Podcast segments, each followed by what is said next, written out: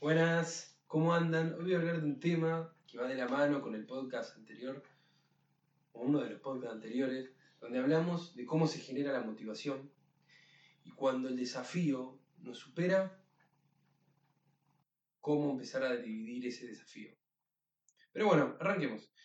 Estos son charlas con Santiago, un podcast donde hablamos de desarrollo personal y esas estrategias que nos sirven para conseguir eso que tanto queremos y disfrutarlo en el proceso.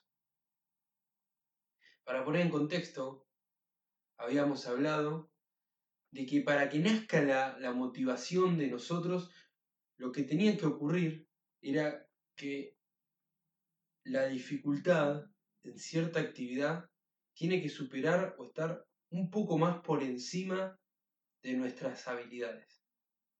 Entonces ahí es cuando nos metemos, nos concentramos queremos darlo todo y estamos metidos en esa actividad y nos olvidamos de todos los problemas o de todas nuestras cosas. Cuando ocurre eso, ahí nace lo mejor de nosotros y lo damos. Pero cuando ocurre, cuando la dificultad está un poquito más por encima de nuestras habilidades.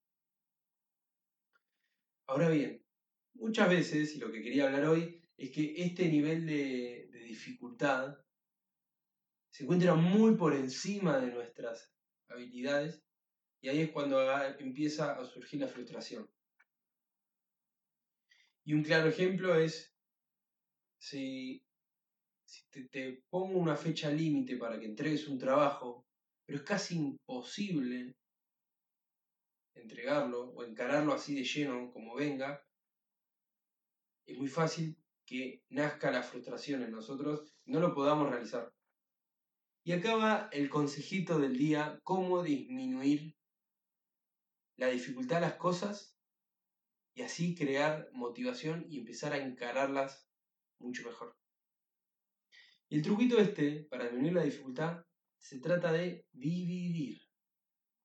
Cuando me refiero a dividir, es dividir esa tarea importante en subtareas. Y dividirlas hasta que el nivel de dificultad para encarar eso se encuentre un poquito más por encima de nuestras habilidades. Y vamos con un ejemplo.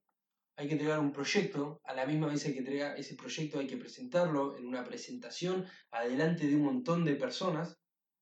Hay que preparar el proyecto, hay que preparar la presentación, hay que preparar las diapositivas. Y si uno cuando lo ve en macro, es mucho más difícil ponerse en acción y es mucho más difícil que nazca la motivación. Entonces, usando este truquito, esta clave, lo que tenemos que hacer es dividirlo en subtareas. La primera tarea puede ser la recopilación de toda la información que va a tener el proyecto en sí. Entonces nos centramos toda la energía, empezamos a buscar en distintos lados, a recolectar esto, esto sirve, y lo vamos metiendo como en un balde de información, y a medida que tenemos ese contenido que es tan importante, lo bajamos a tierra toda esa parte la hicimos con mucha motivación.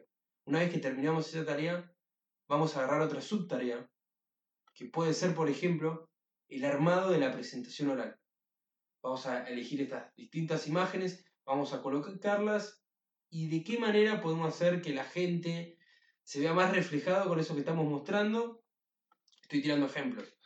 Y impacte más y la misma vez que la gente no pierda la atención en eso que queremos explicar.